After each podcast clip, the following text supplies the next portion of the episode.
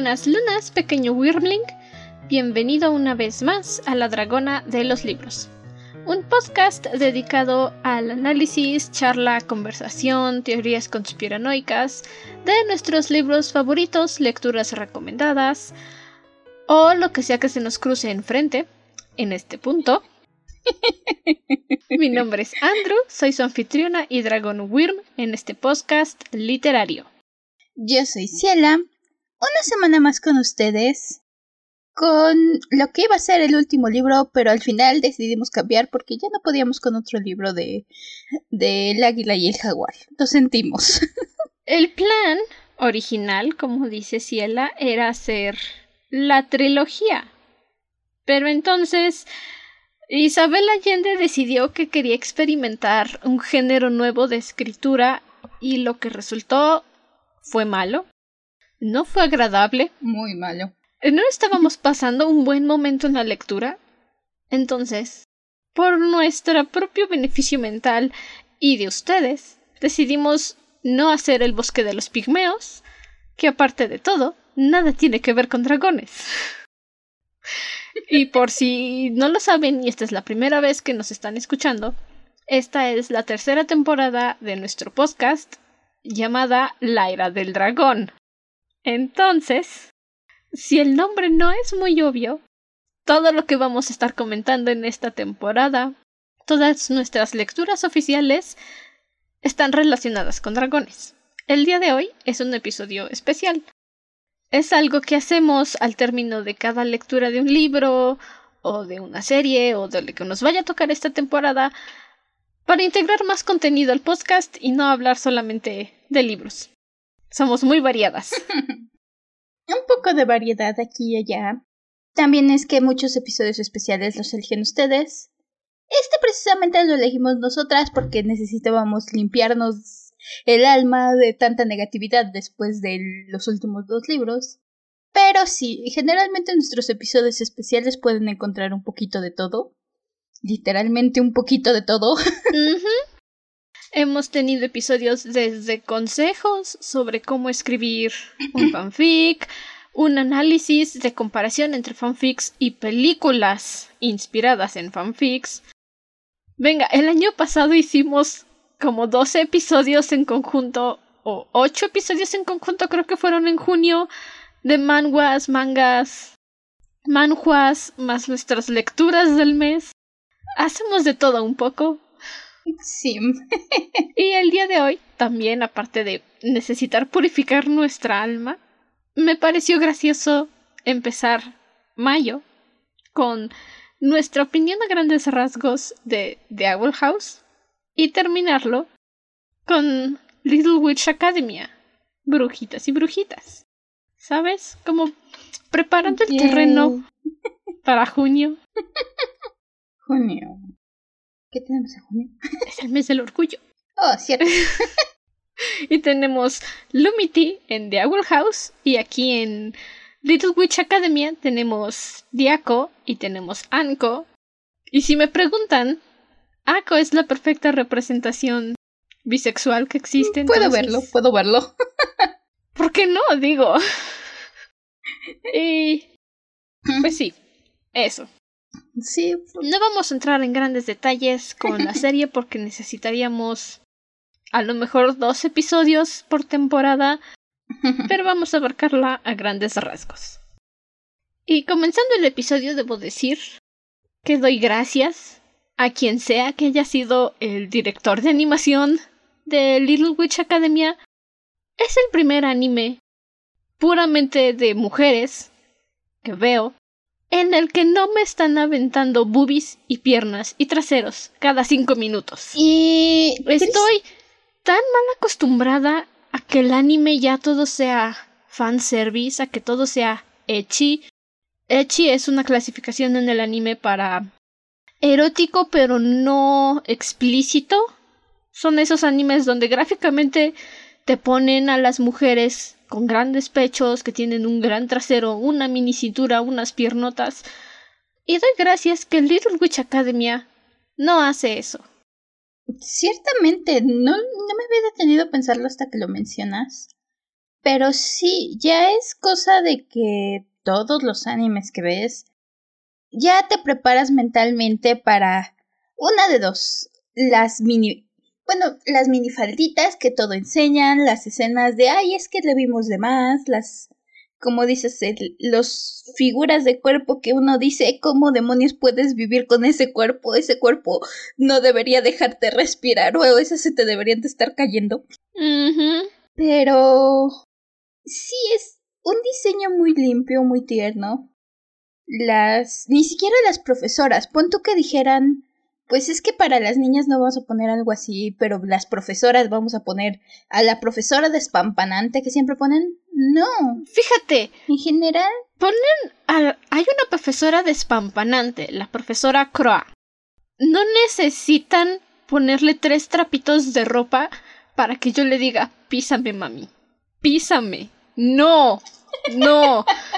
Y tampoco a la profesora Úrsula, cuando ya empiezan a mostrarla lejos de la típica cliché profesora clumsy, que se tropieza, que es linda, que es adorable, tampoco necesitan ponerle tres trapitos de ropa para que le diga ahórcame. Está tan bien diseñados los personajes que realmente no necesitas Nada de eso. No necesitas un, oye, pero es que ¿dónde está el fanservice? ¿Dónde puedo sacar las chips? ¿Dónde puedo sacar? No lo necesitas. Sí, la única que trae su minifalda es Ako, pero porque es Ako. Ako es nuestra protagonista, por supuesto. Es. Little Witch Academia es este. recuento de la peor bruja. No voy a decir Harry Potter, porque Harry Potter es un plagio de la peor brujita. Lo siento que no lo sepa y se acaba de enterar. Sí, es completamente algo más. Plagio. Pero la peor bruja es la típica historia, bueno, ya la típica historia, pero empezó con esto, de una chica que viene del mundo humano, descubre que puede hacer magia y va a una escuela de magia. El caso aquí con Nako es que todos saben que la magia es real, todos saben de la existencia de las brujas.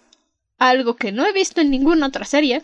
Siempre están con que la magia debe permanecer oculta, nadie debe de saber que somos brujas. Y aquí es como de lo están gritando a los siete vientos. Somos brujas. ¿Y qué? Y el sueño de Ako fue unirse a la escuela de magia Luna Nova para ser una gran bruja, como lo fue Carro Brillante realmente no puedo decir que es una mala traducción porque su nombre es Shiny Chariot. Entonces. Suena mejor en inglés. Es de esos nombres que suenan mejor en inglés. Sí. es de esos. Todos los nombres aquí suenan mejor en inglés. Shiny Chariot, Luna Nova, Groa Sensei. Mm, no, no me extrañaría que fuera a propósito considerando que el idioma original es japonés y que todos estos nombres son muy justamente en el sentido de que suenan muy bien en inglés, pero los traduces y dices. No. cada vez que me saco, es que yo quiero ser como Carro. Sí. Ok, voy a ignorar la traducción. Yo esta es como la centésima vez que la veo, entonces realmente ya no pongo atención a los subtítulos, ya nada más la escucho y dejo que mis clases de japonés regresen y la intento interpretar en mi cabeza. Caso es que Ako es la única personaje que usa minifaldas porque es su personalidad. No importa en qué atuendo la veamos, siempre usa una minifalda. es curioso, porque el uniforme se adapta dependiendo a la alumna. Tenemos a Susie, una brujita obsesionada con los hongos y venenos y magia oscura, y su uniforme y su traje de bruja, o sea, es un vestido largo a lo morticia que no le deja ni ver los dedos de los pies. Y luego tenemos a Lotte, que es la estudiante de tranquila, que le gusta hablar con los espíritus. No es muy estudiosa, pero se esfuerza en sus estudios y su uniforme le llega abajo de la rodilla, como al resto de las estudiantes. Entonces, ese es un cambio muy agradable. No las obligan a todas a usar el mismo uniforme. Básicamente es usa lo que te haga feliz. y en general puedes ver la personalidad de cada quien en base en su uniforme también. E incluso el hecho de que Ako tenga la minifaldita, sí. Tiene la faldita, pero no aprovechan eso para estarte enseñando de más con Ako. Simplemente tiene la... De hecho, no me di cuenta hasta cierto momento en alguna escena donde ponen a todas las brujitas en línea y es donde dije, santo Dios, esa niña no le da frío con esa falda. Pero no es algo que te estén restregando, es algo que te toma dos segundos a lo mejor darte cuenta, pero pues ya está, es otro diseño del personaje. Ajá, es otro uniforme más. Porque también te pones a buscar a ver quién más tiene una minifalda y no, solo es Ako. Y te das cuenta que a Ako le gustan las minifaldas y dices, ok, ok, no voy a justificarlo, no voy a quejarme, porque es Ako. Solo es ella y le gustan. Y es parte de su esencia. Y también, otra cosa que me gusta, así hablando a grandes rasgos, es que tenemos ya este cliché de la directora amable, gentil, considerada, y la profesora vicepresidenta, vicedirectora, lo que quieran decirle. Estricta, enojona, criticona. Estricta, gruñona. Pero no les dan el foco a esas maestras. Están. Sabes que existen. De repente aparecen. Pero aquí las maestras foco de la historia son la profesora, profesora Úrsula y la profesora Croa. Y eso la profesora Croa se llega a, a integrar al cast de la segunda temporada la primera temporada realmente tenemos a la profesora Úrsula. Y sí, las otras maestras sabes que están ahí, pero... A nadie le importan. No, realmente no. Tenemos por ahí... Están ahí para llenar espacio. Tenemos un poco de fondo con la directora, pero nada más una historia, un capítulo por ahí perdido que nos da un poquito de su historia de fondo.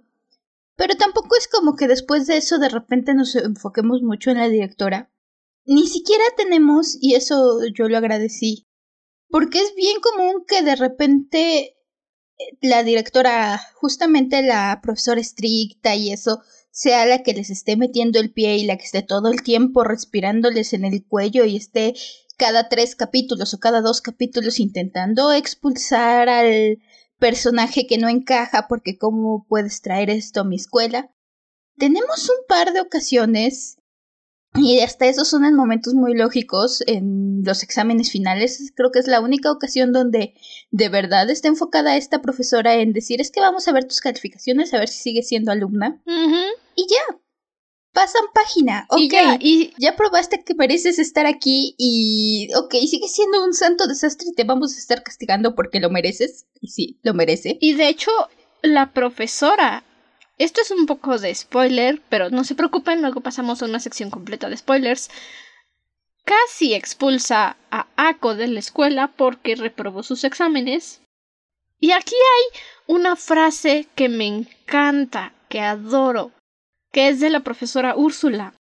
Y le está diciendo a la profesora estricta que es injusto para Ako compararla con el progreso de las otras estudiantes que vienen de una familia mágica cuando deberían de compararla con el progreso que hizo desde el día que llegó hasta ese momento en los exámenes. Sí, todavía no domina la magia, pero está avanzando a su propio ritmo y está dominando la magia. Tal vez no a la velocidad a la que les gustaría, pero lo está haciendo. Y eso también te deja ver que no es como todos los animes que se están publicando y que la gente ve, o sea, la he visto tantas veces y todavía no encuentro un solo hoyo argumental que no me hayan respondido.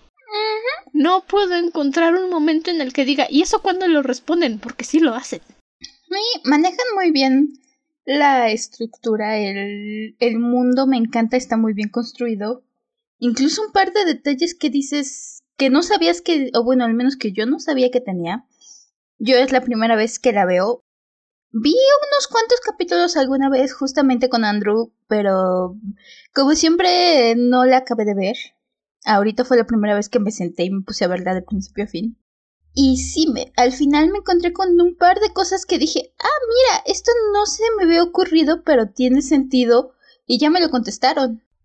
Además, el progreso, como ese es un detalle que me gusta porque nos lo hacen notar hasta que la profesora la defiende, pero realmente sí, puedes ver los progresos en ACO, pero no son progresos súper notorios, no es que cada capítulo desbloquee una nueva habilidad mágica y entonces se vuelva la superpoderosa super OP. No, va haciendo pasito a pasito, va aprendiendo y los progresos que la ves haciendo se quedan. Entonces, sí, no es como cierto mago que pasa siete años en la escuela y lo único que sabe hacer es expeliarmus. sí, es, son progresos pequeños y vas viendo paso a paso cómo va avanzando. Además, el crecimiento de los personajes, uno podría pensar, ok, en 26 capítulos, ¿qué crecimiento me vas a dar de otros que no sean Ako? Todos, todos. Tenemos a Amanda, que es una bruja. No sé cuál haya sido la intención del autor, pero para mí, Amanda bien puede ser una chica trans no binaria. O más bien sería un chico trans no binario. Y no cambia nada de su personalidad. Le gusta volar, le gustan las carreras, es ruda, no tiene miedo de decir lo que siente, no le ofende que le digan, oye, pareces niño, va a decirte gracias, me esforcé. No le va a molestar que le digan, oye, hoy no te vestiste como niña, va a decir gracias, me esforcé. Y al final de la serie, ni siquiera se parece a la Amanda que conocimos en el primer capítulo, es una Amanda completamente diferente. Está dispuesta a jugarse la vida por sus amigas. También... Eh, y eso... Yo creo que el cambio más grande que tuvieron que hubo de todos los personajes fue Andrew. no, no hablo de mí. Hay un chico en la serie ajá, que se llama Andrew. Su desarrollo, su desarrollo es que es hermoso. No lo vemos tanto. Y cuando apareces como si, ¿qué te pasó? Te metieron al reformatorio de ¿Qué te hicieron? Cambiaste para bien. Puedes ver, y eso es lo más bonito, puedes ver cómo lo va influyendo Ako. Cómo poquito a poco va bajando sus barreras. Y como dices, no es que lo veamos cada dos capítulos, no es que sea una presencia constante. De hecho, lo vemos muy esparcido a lo largo de la serie. Pero puedes ver, desde la primera vez que lo ves, ves que Ako dejó cierta impresión en él y que esa impresión va haciendo mella y va ayudándolo a cambiar al punto que cuando llegas al final de la serie dices, ok, sí, te compro tu cambio, pero al mismo tiempo no eres un personaje completamente diferente, sigues siendo la misma persona, pero ya aprendiste, ya cambiaste, y eso es muy bonito de ver. Pero me doy cuenta de que lo que viviste sí te hizo cambiar para bien y no nada más cayó a saco vacío. Igual, hablando de Andrew, un detalle que a mí me gustó mucho y yo agradecí mucho es que no te obligan a tragarte un romance entre Ako y Andrew de repente de la nada. Hay un capítulo donde más o menos te insinúan cierta cosa romántica, pero es parte del mismo espíritu del capítulo. Es nuestro capítulo obligatorio del anime con inserte objeto de la trama por la que todo mundo se enamora a primera vista, sigas el desastre. El romance entre Ako y Andrew, cuando acabé de ver la serie por primera vez, fue lo que me hizo enamorarme de la serie. Porque yo la empecé a ver, los vi juntos y mi cabecita shipper dijo, ya, casados, pareja, tienen cuatro hijos. Pero era mi instinto shipper. Y cuando acabó la serie dije, no puede ser. No me metieron romance. No hubo un romance y aún así yo sé que estos dos, si quisieran, terminarían juntos. Bueno, eso después de luchar contra Diana, ¿verdad? Pero puedes ver el romance y no te lo golpean en la cara todo el tiempo. No te están forzando estas interacciones de te hablo, te sonrío, ay, te sonrojas, ay, me sonrojo, ay, qué incómodos. No, no. Es tan refrescante ver un anime. donde no te están golpeando ni forzando una relación amorosa entre la protagonista y el chico rico, guapo, malvado que critica a todo el mundo. Es más, incluso si tu corazón shipper dice así, Ako y Andrew, perfecto. Pero si dices, nah, estos son besties y Ako se queda con Diana, con Amanda, con Lottie. Ah, hay espacio para otra ship que te agrade, no estás forzándote y no es siquiera que te dejen o que te decepcionen, porque a veces eso hacen también, que te dan indicios de pareja, pero al, al final te dicen no porque no queremos dejarles nada. No, simplemente. No, porque qué tal que no les va a gustar. Ajá. Simplemente tienes conexiones muy fuertes entre personajes y si la quieres ver como amistad, como respeto mutuo, como crecimiento o como romance, te dan ese espacio para que digas sí. Yo veo a estos personajes de esta forma. No es algo que me estén atragantando con no eso. me lo están forzando en la garganta para que digan se van a quedar juntos. No. Y es aquí a lo que vengo cuando mencionaba la bisexualidad de Ako. Obviamente, le gusta a Andrew, porque es guapo. Nada más por eso. Empieza a generar sentimientos por él después de conocerlo, y sabes que si en algún momento Andrew le invita a una cita, Ako va a decir que sí.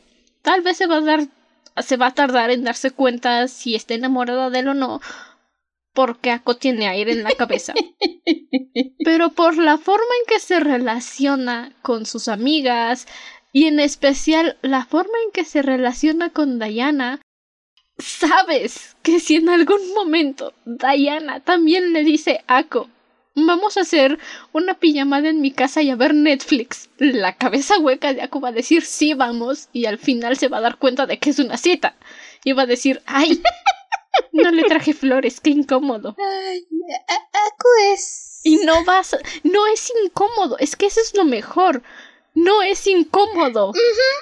No te están forzando esta relación lesbiana entre los personajes ni esta relación hetero. No te están forzando nada. Hay química entre todos y fácilmente puedes elegir la ship que más te guste. Y lo mejor es que el fandom dice sí. Ako le da todo lo que se mueve. Me gusta. y yo digo, me encanta. Sí. Suena, suena muy lógico. Por la misma personalidad de Ako. Ako tiene esta personalidad un poco, ya saben, es estereotípica, es no estereotípica, es cabeza dura. Tiene aire en la cabeza. Es tiene aire en la cabeza. A veces puede ser un poco egoísta, pero al final de cuentas siempre intenta ayudar a sus amigas, es más bien que no piensa en las consecuencias. Que eso es un constante durante toda la serie.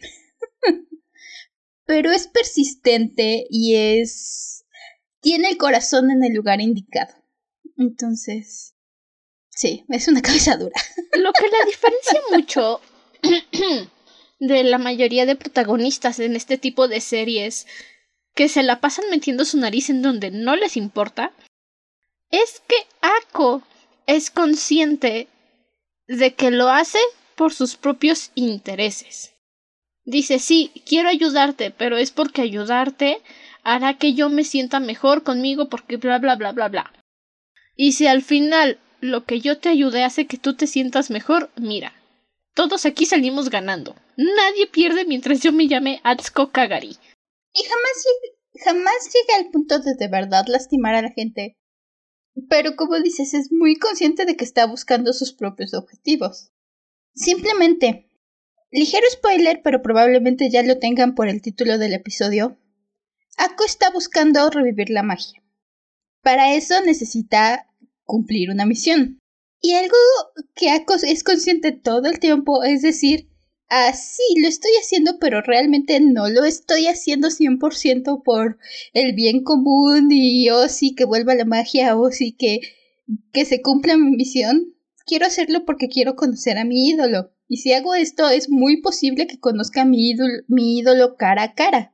Y Ako lo repite todo el tiempo. Igual, no es spoiler, pues está en el título del episodio.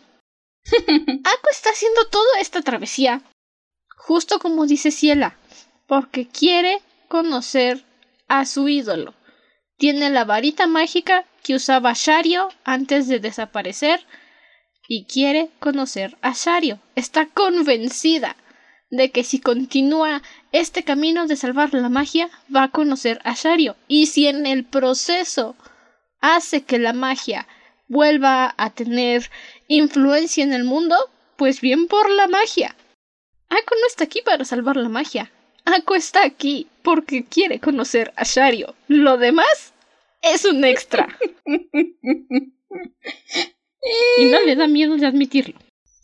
No, de hecho, su fascinación con Shario es un básicamente casi casi un rasgo de su personalidad. Y es algo que no deja, eso también no deja que nadie la la baje. Tiene este caso donde resulta que su ídolo no es tan popular entre las brujas. Resulta que la que ella veía como el máximo, la mayoría de las brujas ven para abajo y así como de. Y se lo recalcan varias veces, varias personas diferentes. Y Ako simplemente dice, ah, ok, tu opinión, yo la sigo admirando. Sí, bueno, ¿eso en qué le afecta a Ultralord? si eso fuera posible, esa sería la respuesta de esa sería la respuesta de Ako. Sí, bueno, Sharion no era tan fabulosa. Ok. ¿Y eso en qué le afecta a Ultralord? O sea, no le importa lo que digan los demás. Y eso es tan raro de ver hoy en día en una serie que cuando lo ves dices, vaya, qué gran escritura. Pero es que debería de ser lo normal. Es muy buena escritura. Ah, triste, pero cierto. Realmente tiene muchos, muchos buenos ejemplos de buena escritura. Por ejemplo, algo que me llamó la atención fue el personaje de Diana. Diana es esta chica que viene de una familia de linaje, que se desempeña en las clases, que es básicamente perfecta, como Mary Poppins, prácticamente perfecta en todo sentido. Y normalmente, y sobre todo en este ambiente escolar, en esta serie con ambiente escolar, Diana sería la bully. Generalmente lo sería, generalmente sería el papel que se le asignaría. Pero en ningún momento sale de su camino para antagonizar a Ako sí, le recalca un par de cosas, de repente le dice, oye, cálmate, pero también la verdad es que Ako destruye media escuela cada vez que se le antoja. Ako desafía las tradiciones de brujas cada dos por tres porque le parecen obsoletas, porque no cree que sean realmente una tradición que debería de seguir en el mundo de las brujas. Y por supuesto, todas las brujas tradicionales dicen Ako, este no es tu mundo, no inventes tú que vas a saber.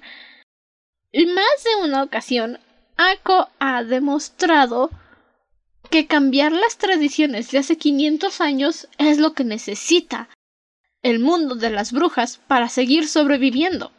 Y de esto hablé en alguna ocasión en Instagram está guardado en los IGTV si quieren ir a echarle un vistazo. Eh, nuestra cuenta es arroba dragona-bajo de librospod.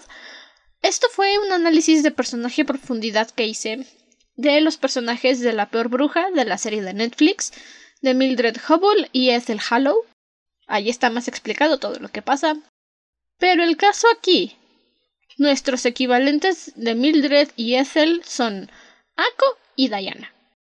Y lo refrescante de Diana es que aunque es la chica rica de la familia antigua que ha estado por generaciones en el mundo de las brujas y tiene gran influencia, no es la típica bully abusiva que solamente quiere arruinar a Ako, como ya dijo Ciela. Tiene sus dos achichincles, por supuesto, yo las llamo colgada una y dos. y ellas son las que están enfocadas cuando aparecen en pantalla, claro, en arruinarle la vida a Ako. Y Diana es como decir, ok, bueno, ya basta ustedes dos, dejen a la niña en paz. No es su culpa no tener magia. Y ya, se acabó. Bye. es más, hace más cosas por ayudar a Ako a lo largo de la serie que hacerle bully. Respeta a Ako, que generalmente esto también suele pasar con, con este tipo de personajes. Pero lo bonito es que no es un ok, te, me la pasé boleándote todo el tiempo y entonces en esta aventura en específico... Me enamoré de ti. Donde nos conectamos, te voy a decir que de verdad es que siempre te respeté y que por eso te buleo. No. Sí le respeta. No, no quiero, no quiero relaciones tóxicas, por favor. Ajá. La respeta y es algo que deja en claro y que lo puedes ver. Y ni siquiera hay un momento en uno de los primeros capítulos donde Ako logra algo grande, logra algo importante. Nadie lo ve más que Ako, sus amigas y Diana. Y cuando todo mundo regresa, todo mundo cree que fue Diana. Y hubiera sido tan fácil, pero tan fácil dejar que Diana aceptara el crédito. robar el crédito. Y no, Diana es lo primero que dice. Yo no fui. Yo no hice esto. Y aunque la mayoría de la gente dice, ay sí, Diana, no sé qué. Diane en ningún momento se toma el crédito de lo que hizo Ako, respeta a Ako y es un respeto que se mantiene cada vez que Ako hace alguna cosa. Eso es, insisto, tan refrescante, tan agradable, porque cada vez que Ako se supera a sí misma, Diana es como de es solamente por mi nombre y porque he sido una bruja toda mi vida me dan el crédito a mí pero nadie le está reconociendo a Ako los logros que hace. Y sí, en algunos momentos Diana se frustra porque dice Ako no puede ser, ya cállate. casi, casi le dice cierre el hocico Ako. Y en más de una ocasión es Ako la que llega y le dice, tú cierre el hocico, Diana, tú qué vas a saber de dificultades, niña rica. La verdad es que Ako es más la que va fuera de su camino para antagonizar a Diana que al revés. De hecho, me gusta. Hay un capítulo en la segunda temporada donde Ako le dice: Es que no voy a dejar que mi rival se vaya. Y Diana se queda así de: ¿Rival? ¿Rival? ¿A quiénes fuimos rivales? Yo no soy tu rival, tú no eres mi rival. ¿Somos compañeras de clase? Diana casi casi le dice a Ako: Ni te topo como rival, cálmate. Pero esa es la fantasía de Ako. Y al final, Diana dice: Sí, ok, somos rivales como quieras. Si tú lo dices. Ya, ya, ya, ya. Me rindo. Somos rivales. Lo que tú digas, saco. Pero ok, bueno. Pasemos a los spoilers. No creo que entremos en muchos detalles con la serie porque pasan muchas cosas. Pero vayamos a eso.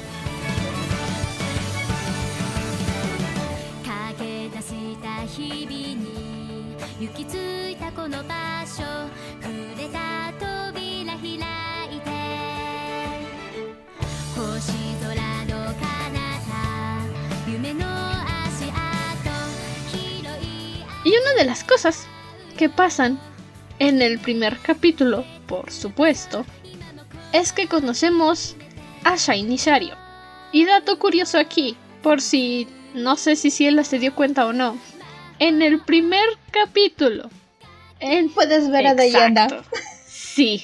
Lo noté. De hecho, la vi y dije, esa no, esa no sale después. Y ya que salen ya grandes en la escuela, dije, sí, esa no me engaña, era fan de Chariot y ahora lo oculta. En algún momento lo revelarán, pero yo sé que la vi. Es sobre todo muy sutil. Clásico, si, estás prestando atención. Ajá, es muy sutil. Yo lo noté porque ves todas las cabecitas cafés, clásica imagen de anime cuando pasa la escena rápida, y notas en medio la, la persona distinguida con un poco más de detalle en las facciones. Y dije, mmm, ok. Esa niña resalta por algún motivo. Es cosa de tres segundos, pero esa niña resalta. Sí, es que es tan rápido que si lo estás viendo, no le vas a poner atención. Hasta la segunda vez que lo que ves la serie es como de, oh, o si la estás viendo porque precisamente alguien te obligó a verla para hacer un episodio de podcast, vas a poner atención. Pero sí, tenemos esto. Shario tiene su varita mágica que tiene siete ojos por alguna bizarra razón. Y ya que Hako es grande y está haciendo su viaje a Luna Nova porque es la primera estudiante humana en la escuela, Lote, bueno, primero Susi la maltrata psicológicamente porque es Susi y se burla de ella y luego se va. Luego aparece Lote, que por supuesto tiene el corazón de Hufflepuff más grande que existe. Y le ayuda a Ako a ir a la escuela. Viajan por líneas ley, que esto es un tema muy conocido en cuanto a construcción de magia y sistemas de magia. Me encanta que usen las líneas ley porque es algo que se maneja en nuestro mundo no es inventado. O se les, conocen también como corrientes telúricas. Y al parecer a las líneas ley no les gusta la sal. Y Ako es fan de las ciruelas curtidas, que son saladas. Terminan en el bosque prohibido, porque por supuesto que van a terminar en el bosque prohibido. Y es ahí donde Ako se encuentra con la varita mágica de Shario. Y siendo la fangirl que es, recita uno de los hechizos de Shario para convertir la varita mágica en un arco mágico. Y abren un hoyo en las líneas ley y regresan a la escuela. Así es como Ako obtiene su varita mágica. Y esta varita mágica resulta que tiene el poder de abrir el Triskelion, el gran Triskelion que cerraron las grandes brujas, las nueve grandes brujas fundadoras de la magia, que contiene la magia para cambiar el mundo. Y Ako dice, no me interesa, esta era la varita mágica de Shario. si la uso, Shario va a venir a buscarme. Sí. Siendo justos todo esto, nos enteramos hasta la segunda temporada oficialmente. Pero sí, Ako encuentra este gran instrumento mágico y es lo que ella dice. Esta es la varita de Sherio. Si la encuentro se la voy a devolver algún día. Como Sherio de su gran inspiración, es básicamente lo que impulsa a Ako la mayor parte de la serie. Sí, es... Ah, es lo que tienes. Trae su... Y ni siquiera es que traiga su varita y eso me agrada. Ni siquiera es que la traiga pegada todo el tiempo. Si la saca cuando sabe que va a ir a meterse en problemas y le va a hacer falta un poco de ayuda extra. Para el día a día prefiere dejarla en su cuarto. Y tampoco es que la gente se le esté intentando robar o que siquiera todo el mundo le diga, ah, es que eres la elegida porque te encontró la varita. No. Ah, no, es, ah, ok. Tienes la varita. Coqueto. Tienes la varita. Sido. Bien por ti. No sirve para nada. O al menos creen que no sirve para nada, porque Ako no puede hacer magia. Y como era de Shario, por automático dicen pedazo de basura. Y eso tampoco es como que le afecte mucho a Ako. Ella es un fan de Shario. Lo que le digan los demás no le afecta a Ultralord. Y justamente, eh, como es tan fan de Shario y como en su momento Shario fue tan popular, hicieron este juego de cartas, intercambiables, por supuesto. Y Ako las coleccionó todas excepto una. Siempre recalca eso. Y en más de una ocasión, sus compañeras de clase, y este asunto que mencionaba Ciela al principio, que Ako hizo un... ¿Un qué?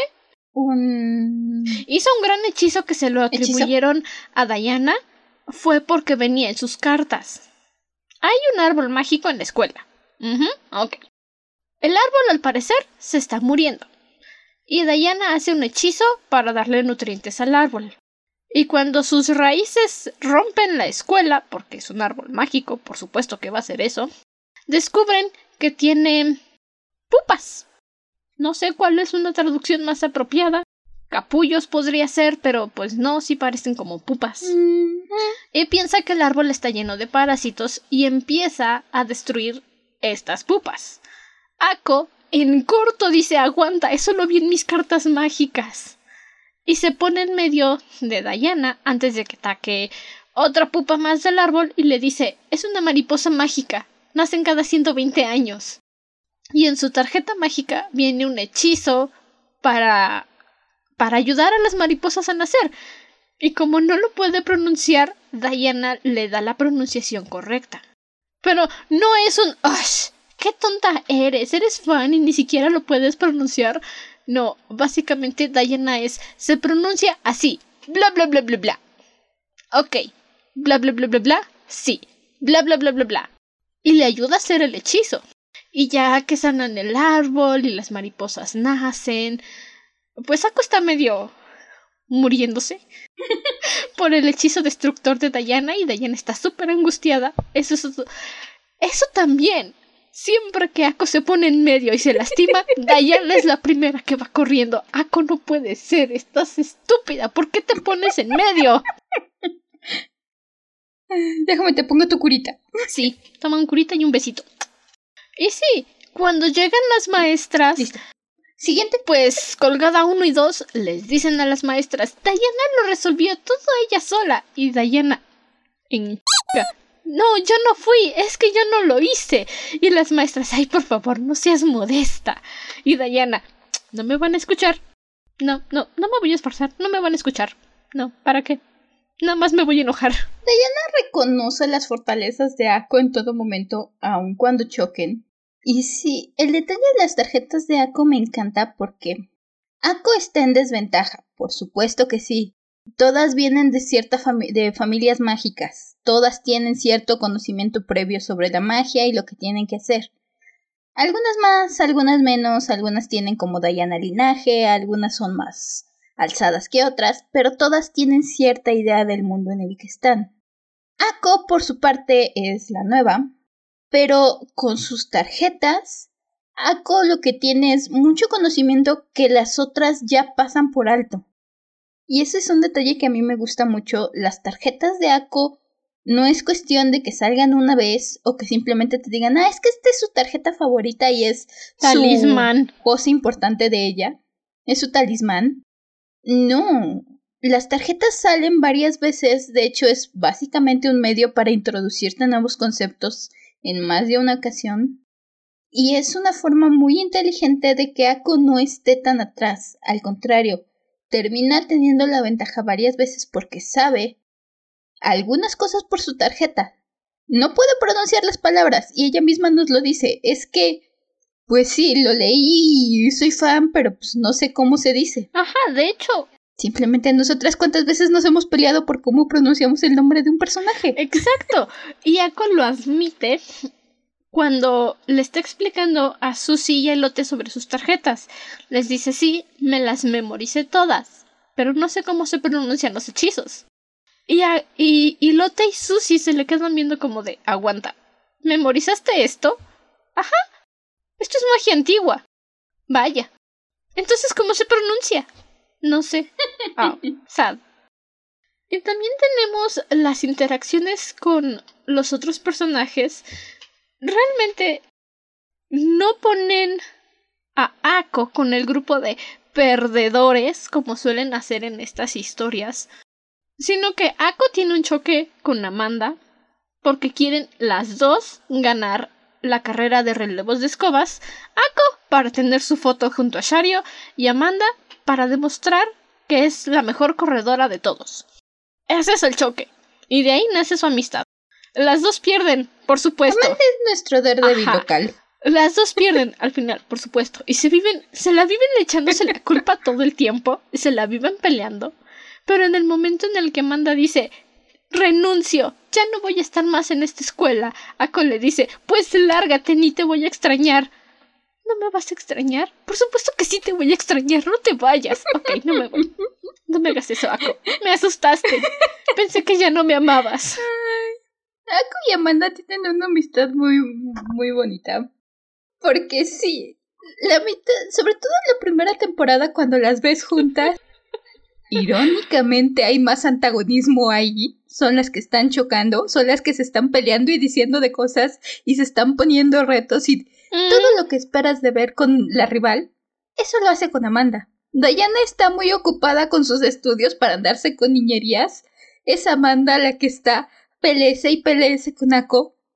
Irónicamente, las dos creen que Diana es su rival. Las dos creen que son el rival de Diana. Pero pues de ahí nace una amistad muy bonita entre ambas. Es un... Nos vamos a pelear, te voy a decir que eres una tonta, te voy a criticar. Uy, te vas a meter en problemas, yo me apunto. Ay, ya nos metimos en problemas. No importa, de aquí salimos las dos. Básicamente es un voy a hacer algo que me va a meter en problemas. Voy. Pero luego no te estés quejando. No, yo no me quejo. Y tres doritos después. No puede ser, Ako. Ya nos metiste en problemas otra vez. Siendo justo, si es un detalle que también me agrada con estas dos. Es un 50-50. La mitad de las veces Ako las mete en problemas, pero la otra mitad es Amanda la que las mete en problemas.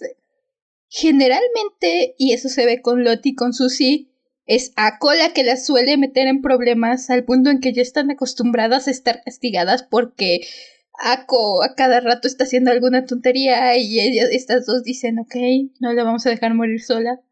Pero con Amanda, Amanda es la que hace la mitad de las tonterías por las que se meten problemas con Ako y Ako hace la otra mitad. Se complementan. Es una carga bastante balanceada de... Ay, ¿ahora qué hiciste? Este... Nada que no hubieras hecho tú. no sé si alguno de ustedes ubica Vete a la Verge y si lo hacen, bienvenidos.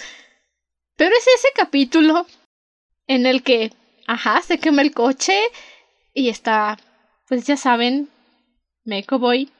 ¿Y ahora qué hiciste? Pero son Ako y Amanda gritándose mutuamente. ¿Y ahora qué hiciste, maldita sea? Viendo el desastre que las dos provocaron. Y no solo es Amanda con quien juntan a, a Colote y Susie, también es Constance, una inventora mágica. O sea, es ingeniera y usa magia para que todo funcione. Amo Constance. y tenemos también a Yasminka, la cosa más tierna de toda esta serie. No dice mucho, no hace mucho, solo está sentada comiendo postres. Todo el tiempo está comiendo postres. y cuando sus amigas tienen problemas, ahí va. Ahí está. Ayudando. Ella lleva la comida por si se pierden. Tristemente, de todo del grupito es con la que menos entramos, Yasminska. Todos los demás tenemos, aunque sea uno o dos capítulos. Incluso con Constance tenemos por ahí un capítulo donde entramos un poquito más a fondo con ella.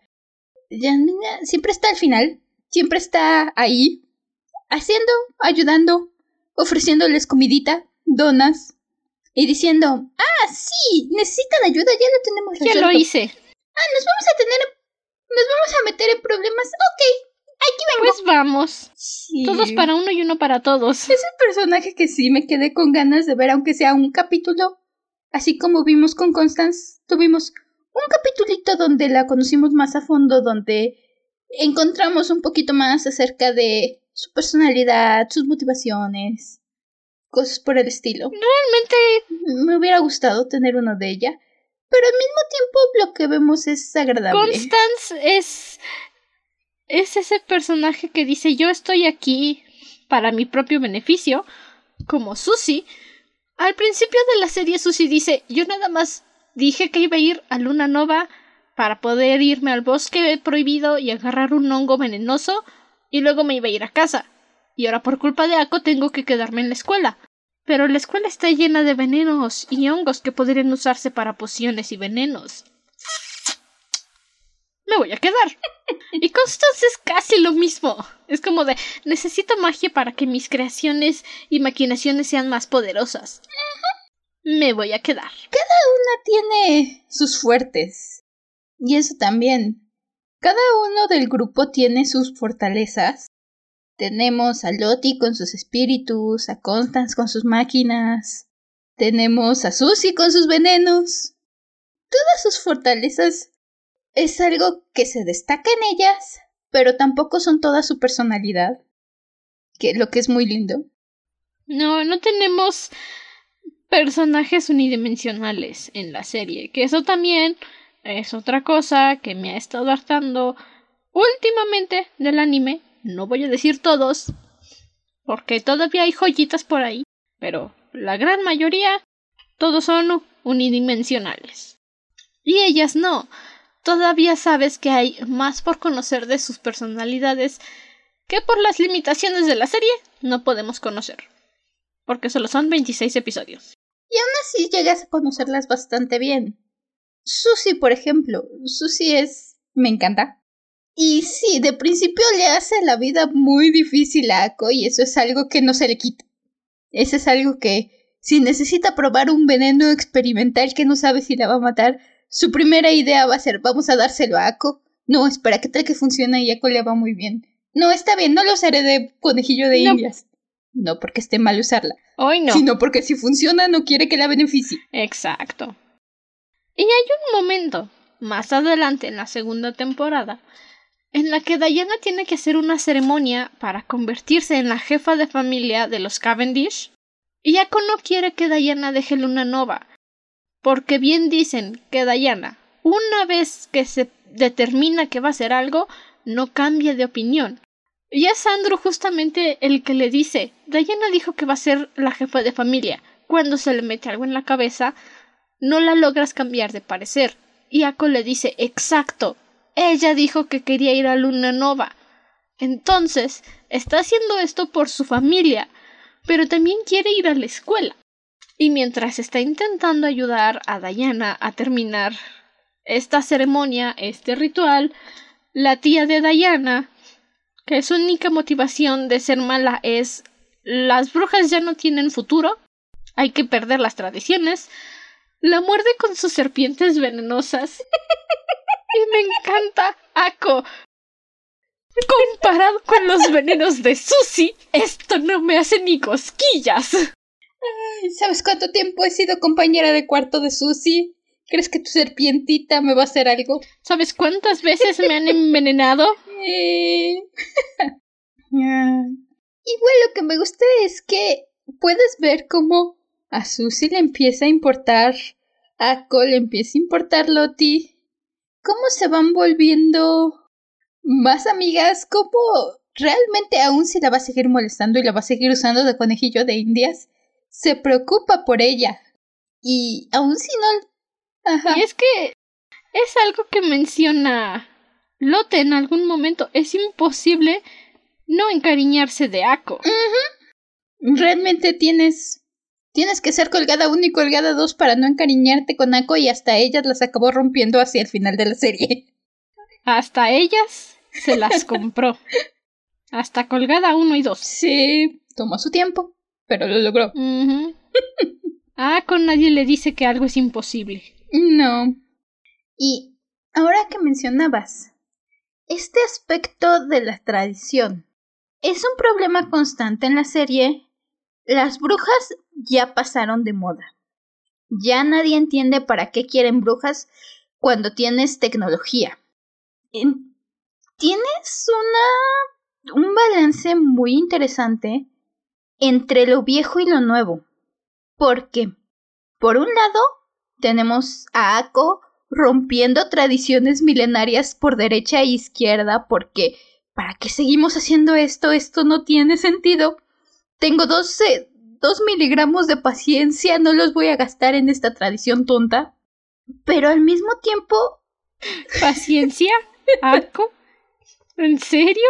Tenemos esta charla sobre que las brujas ya son muy antiguas, que las brujas ya no sirven, que para qué quieres ser bruja, que la brujería está muriendo. Y logran un balance muy interesante entre decir sí, no nos podemos quedar con las mismas tradiciones de hace 500 años, porque fueron hace 500 años.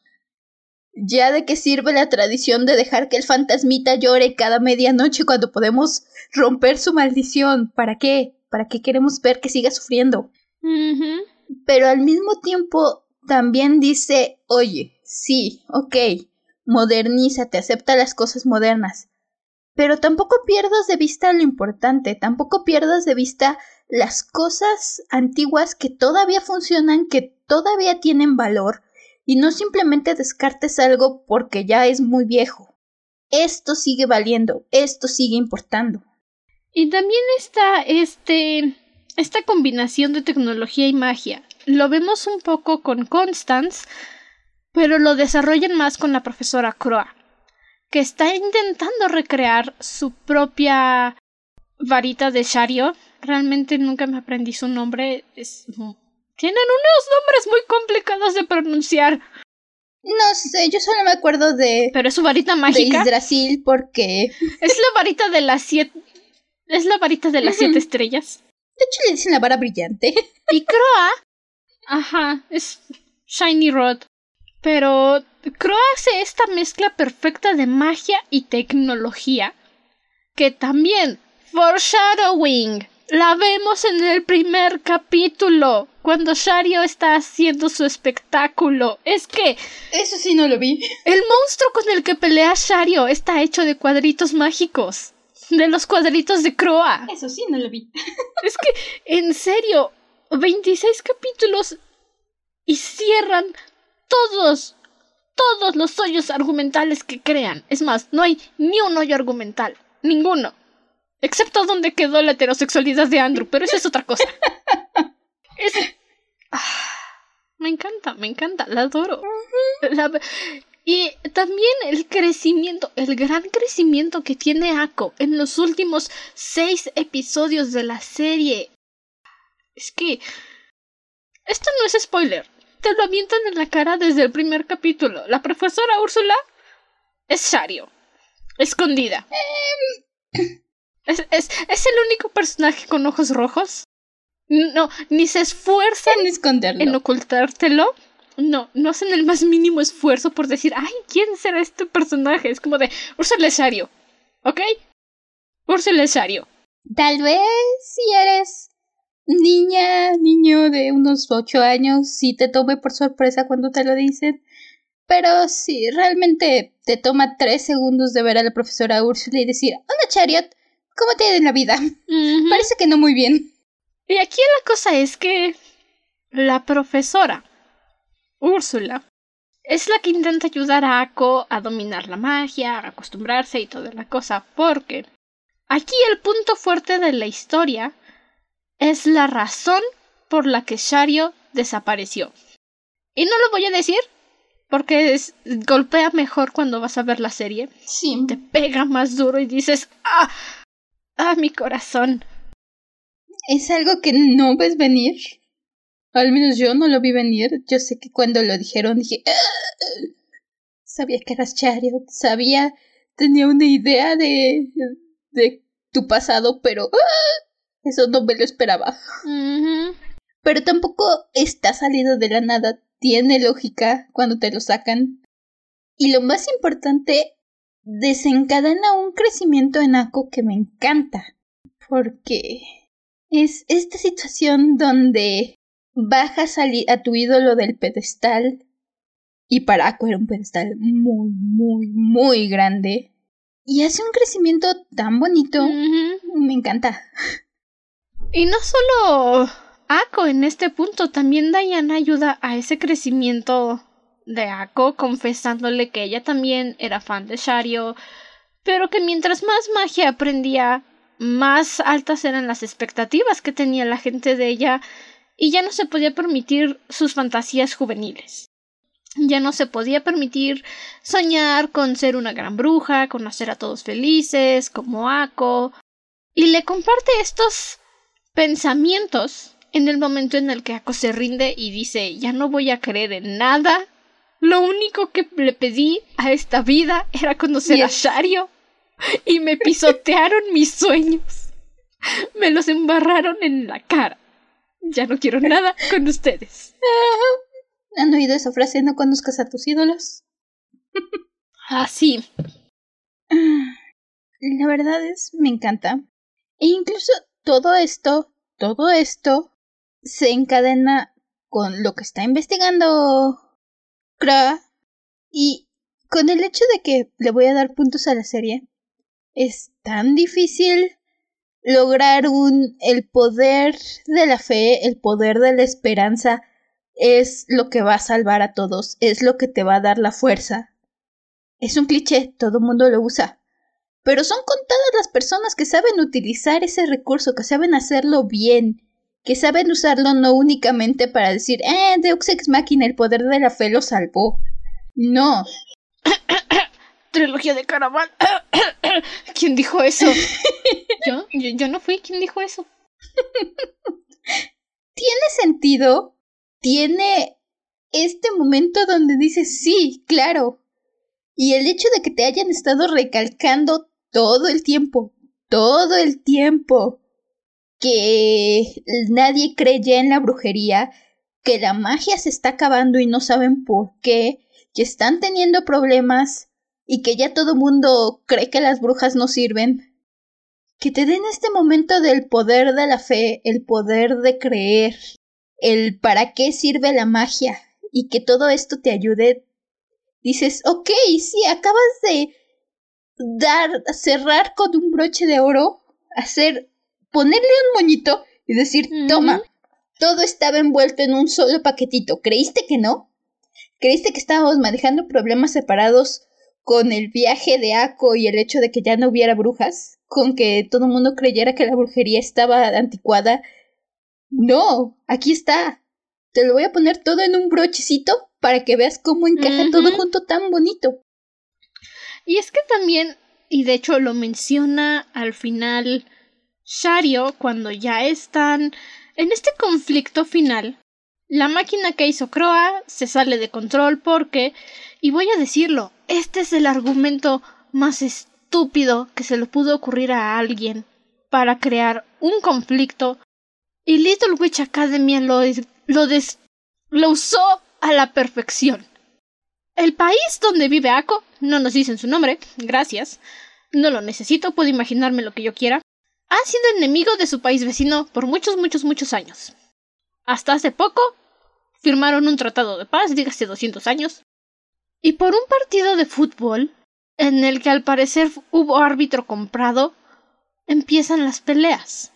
Empiezan a hacer protestas en la calle, empiezan a gritar, empiezan a hacer tendencias en Internet sobre que no fue gol, árbitro comprado, y esto empieza a crear tensión en la gente.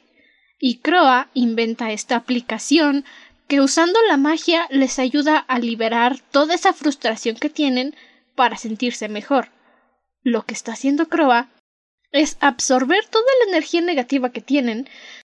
E insisto, los últimos seis episodios, los últimos... Es que pasó de un simple partido de fútbol con árbitro comprado a una declaración de guerra. Y es el argumento más estúpido de todos. Un gol. Un gol.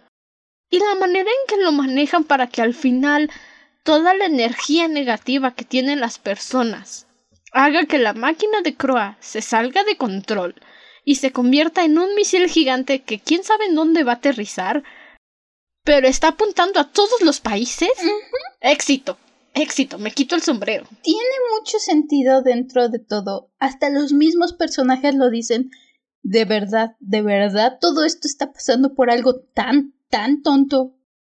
Pero te muestran muy bien cómo va escalando, cómo es que influye esta aplicación, cómo influye la magia, cómo influye todo.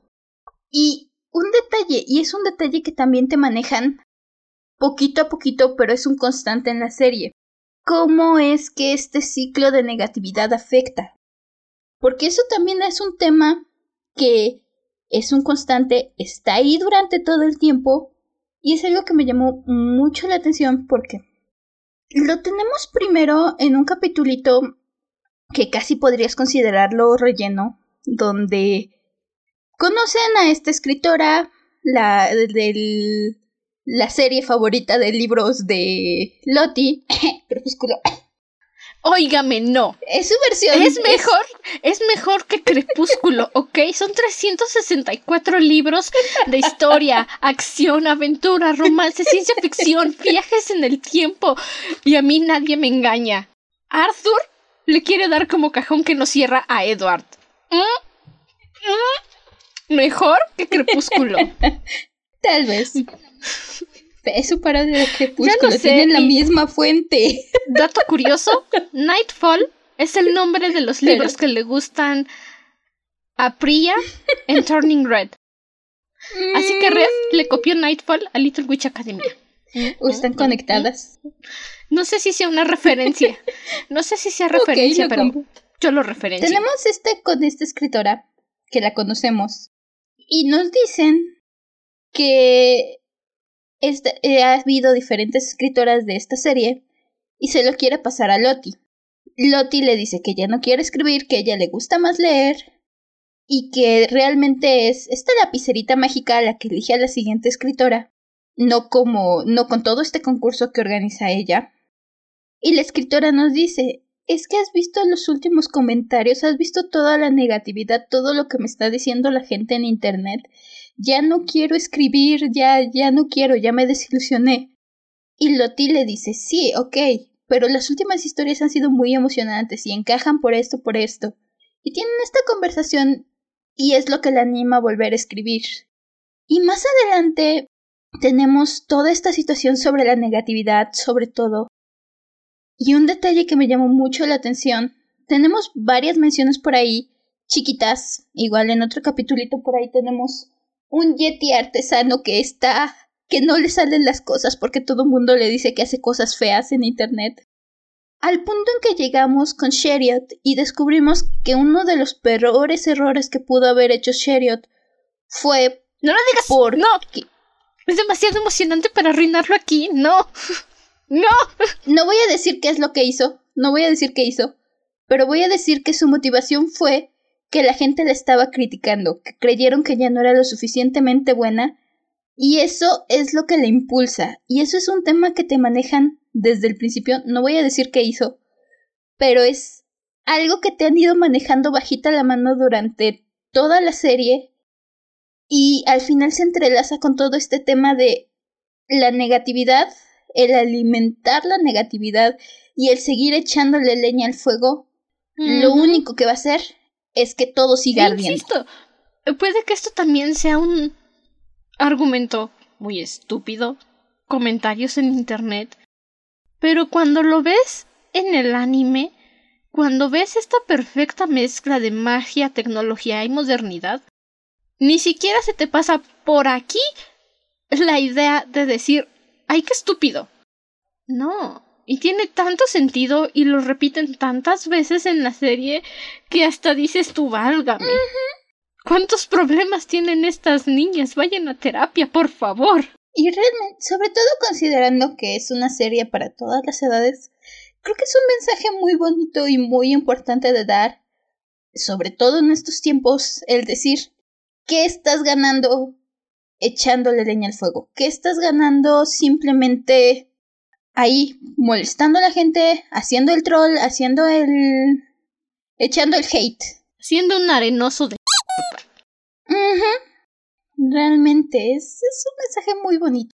Y también el hecho de que va complementado con sí, ok, siempre va a haber gente que te va a criticar, va a gente a la que no le va a gustar, pero si tú amas lo que haces, sigue haciendo lo que haces. Y muchas veces es Ako la que da este mensaje. Con Annabel Cream, la autora de Nightfall, es Lotte la que da este mensaje. No importa lo que los demás digan, tú sigue haciendo lo que tú amas porque debes confiar en ti. ¿Qué importa lo que digan otros? Luego es Ako la que da esta conversación al Yeti. Pues porque el Yeti está todo deprimido de que le dicen que no está haciendo bien su trabajo. Y cuando Ako le grita porque necesita que su cápsula medicinal sea perfecta y el Yeti sale corriendo, va Ako. Y, y le pide disculpas le dice sí, perdone, es que estoy estresada porque tengo que hacer esta poción para salvar a mi familia, no fue justo desquitarme con usted, es un gran artesano, que importa lo que le diga la gente en internet, es el yeti artesano más impresionante que he conocido en mi vida. Y después es lo mismo con Shario. Ya hasta que va y logra hacer paz con sus traumas que le provocó Shario, le dice ¿Qué le importan tres hectáreas de cacahuate lo que le diga la gente de Shario? Ella la sigue admirando y fue su inspiración para convertirse en bruja. Y tal vez, tal vez, mi parte favorita de toda la serie es el final, cuando va toda la gang Amanda, Constance, Jasminka, Lottie, Susie, Ako y Diana a detener el misil de odio. Y los están pasando en las noticias porque, por alguna razón, es magia. Es la única transmisión que se puede ver. Y la profesora Croa dice voy a hacer que el mundo entero las vea con mi magia tecnológica para que las apoyen. Y Shario usa su magia de espectáculos para dar un discurso espectacular, por supuesto que sí, y decirles apoyen a las brujas, son las únicas que pueden detener esta catástrofe. Y Andrew, en las oficinas del primer ministro de su país, le dice a los hombres malos con bigote tienen que dejar que las brujas resuelvan el, el problema, por favor. Y a mí nadie me engaña, en su cabecita está diciendo que nada malo le pase a Ako, que nada malo le pase a Ako, que nada malo le pase a Ako. Andrew tiene un... brilla. En estos cinco minutos donde sale, brilla, brilla, brilla, em. brilla. Inserte aquí la canción de brillo porque... Uno pensaría, sí, ya se hizo amigo de Ako. Ako ya hizo que cambiara su perspectiva de la magia. Y luego tenemos al, al, chamaco aquí gritándole a los hombres importantes del país, salven a las brujas. Más aún, al menos para Andrew, a su papá. Porque es algo que vemos con Andrew desde que lo conocemos, que es su papá el que está siempre atrás. No toques el piano, a ningún político le sirve tocar el piano. No hagas esto, no te sirve, tú vas a ser un político. Y Andrew escucha al papá y dice, no, es que yo no tengo decisiones, yo no tengo, mi destino ya fue decidido y debo hacer lo que mi papá me dice. Y en este momento Andrew dice, no, papá, te equivocas. Y todos ustedes también. Bola de ancianos. Tenemos que apoyar a las brujas. Y cuando llega el primer ministro y escucha a Andrew decir que hay que apoyar a las brujas, el primer ministro le dice, ok, vamos a ver qué pasa con las brujas. Y si ellas no pueden resolver este problema, entonces las capturamos. ¿Estás de acuerdo conmigo, jovencito? Y Andrew dice, sí, señor, porque sabe, sabe que las brujas van a ganar. Yo sí creo en las hadas, pero ¿estas son brujas? Es de nuevo esta situación de la fe. Ajá. Y es aquí donde el que la gente tenga fe. Donde toda la gente dice, sí, tengo fe. Y funciona. Creo, creo. Y se encaja muy bonito. Porque el problema lo causa justamente todo este odio, todo este seguir echando hate. Y lo que les da la fuerza y les da la magia para poder resolver el problema es decir, no, yo creo en ti, creo en lo que puedes hacer, tengo esperanza en ti, tengo fe, tengo buenos sentimientos y eso, boom, Croa está monitoreando, tiene su cosita donde monitoreó la fuerza y decidió enfocarse en la ira y en los sentimientos negativos porque ella decía que eran los más poderosos según sus análisis. Y en ese momento puedes ver en su, en su grafiquita cómo este poder, cómo esta energía de positividad, esta fe, esta esperanza, supera toda esta negatividad y es lo que les da la fuerza para esta última batalla y es hermoso. Y es lo que irónicamente ella tanto refutaba. Ciega fe en la magia. Que es lo que Shario le dice a Croa. Ako nunca creyó en sí misma. Ako nunca creyó que ella tuviera el poder mágico de cambiar las cosas. Ako siempre ha creído en la magia.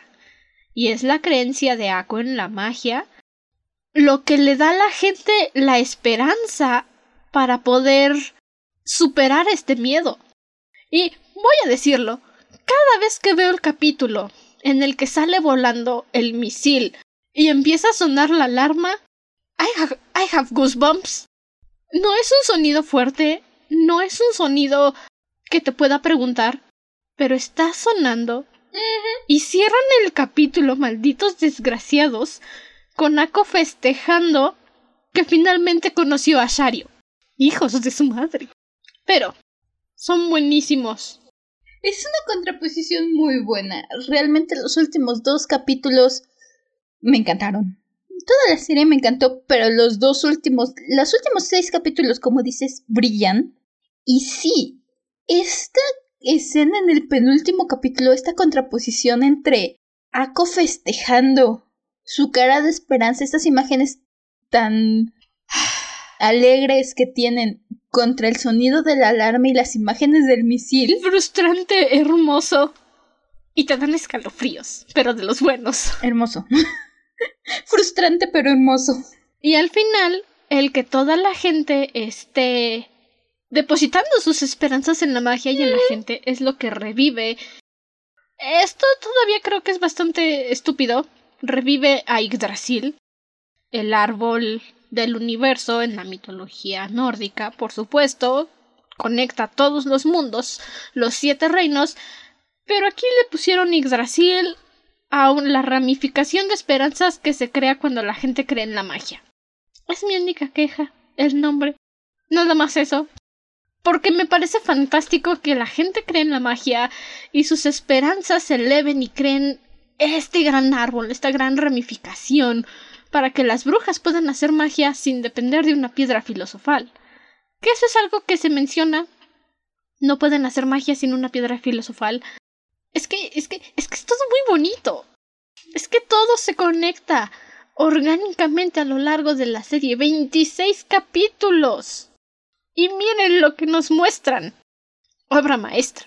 Concuerdo. Para poder acabar esta diatraba de me encanta Albadoro, lo shipeo con fuerza. ¿Tuviste un personaje favorito? Todos, la verdad, un poco. Pero creo que en especial Amanda disfrutaba mucho los capítulos con Amanda. Amanda es genial. Lo es. ¿Tú? Constance. Este siempre se me hizo muy adorable, muy linda. Pero cuando la vemos construyendo su barco para unirse a la cacería salvaje, fue como de, oh, Constance, cosita. Y al final habla. ¿Tuviste un capítulo en el que dijeras, oh, me encantan todos? O que simplemente fuera el capítulo que cuando lo viste ya la serie compró tu alma. Mm, uno en específico. No lo sé. Sé que mis favoritos fueron los últimos.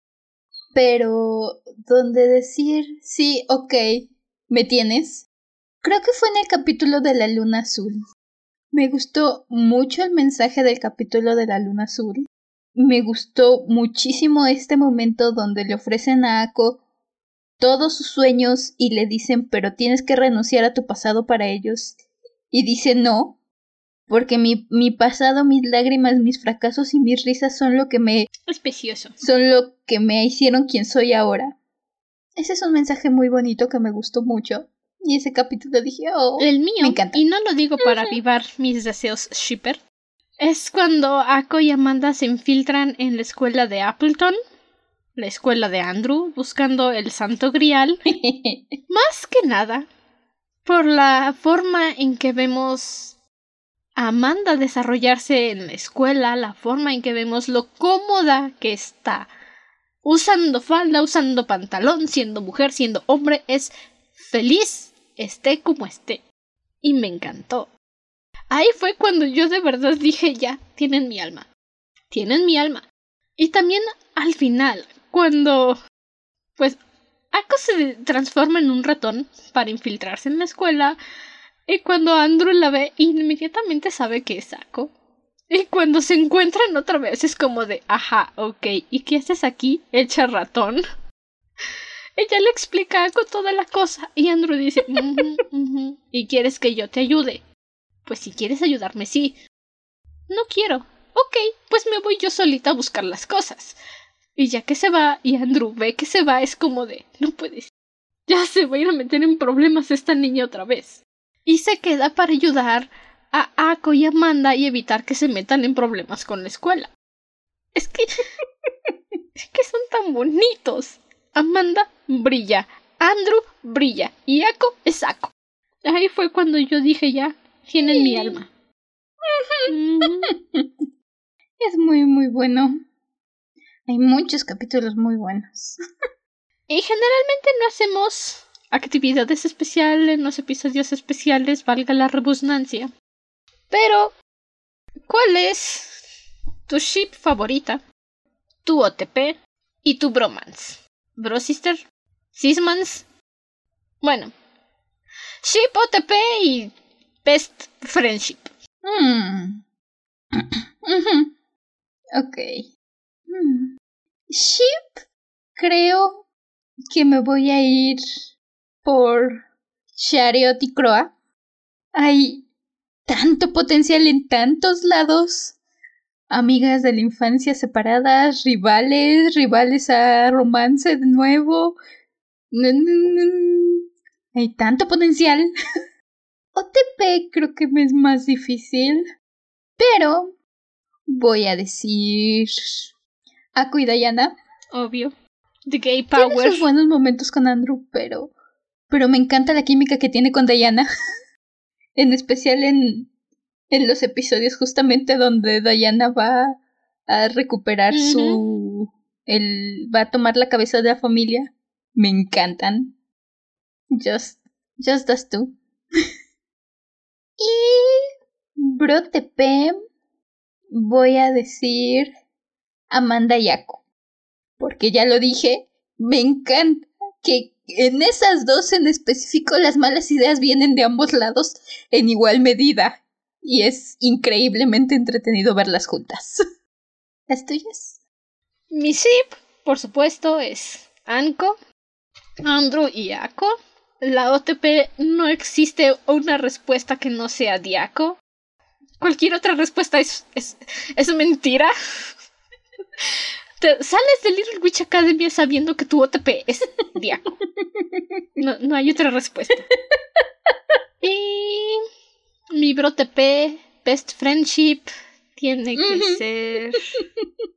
Para mí es Susie y Ako. Susie comenzó nada más queriendo deshacerse de Ako porque qué molestia.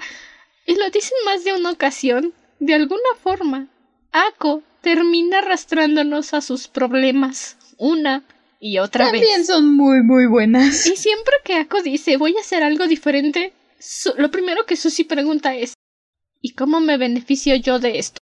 Si sale mal, me voy a lastimar. Perfecto.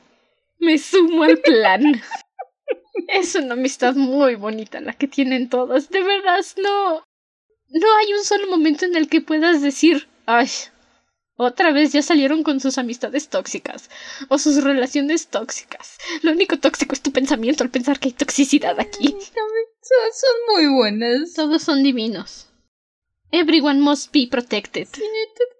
todos son hermosos. Y ahora sí, con eso concluimos el episodio de esta semana. Igual que de Owl House, si se pudiera, habríamos hecho de dos a cuatro episodios para la serie. No hay tanto tiempo y de por sí ya tenemos agenda apretada. hablando más a detalle de cada cosa, pero ah, no, no hay tanto tiempo. Igual. Y de nuevo, 100%. No hay hipersexualización de menores en esta serie, ni siquiera de los adultos. 100% recomendada. Vayan a verla. Si no quieren verla porque es anime, denle una oportunidad. No la he escuchado en otro idioma, yo siempre la escucho en japonés, pero estoy segura que las traducciones son buenas. Suele pasar con este tipo de series. Y lo voy a volver a repetir. No hay hipersexualización de nadie. De veras, no hay un solo personaje al que le ponen tres trapitos para que digas, uy, sí, mi waifu. No. Véanla. Es. es hermosa. Es maravillosa. Y lo dice alguien que disfruta viendo Monsters Musume. ¿Ok? Eso es todo.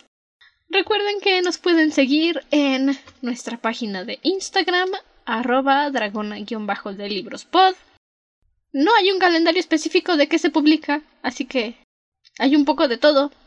Últimamente he estado subiendo reseñas de los libros que leo en el mes, ajenos al podcast, o mi opinión en general de libros que van a venir el próximo año en el podcast. Y publico cualquier cosa que se me cruce enfrente ahí también. Pueden apoyarnos desde nuestro Patreon, patreon.com slash dragona de libros pod. Ahí tienen acceso a nuestras notas de episodio, escuchan los episodios una semana antes de que se publiquen, y se enteran de todas las noticias y chismes primero. Ya saben, notas, bloopers. No hemos subido bloopers últimamente, pero igual por ahí están. Tenemos demasiado pendiente como para concentrarnos en los bloopers ahorita. Cuando los juntemos, ahí estarán. y bueno, hasta entonces, permanece cómodo y seguro dentro de tu cueva. Nosotros nos volveremos a reunir en el siguiente episodio. Hasta la próxima luna. Bye. Crean en su magia, crean en sus sueños. No se hagan ilusiones con sus ídolos, por favor. Les rompen el corazón. Cree en ti mismo porque eso crea tu magia. No pongan a la gente en pedestales, pero crean en ustedes. Bye. Bye bye.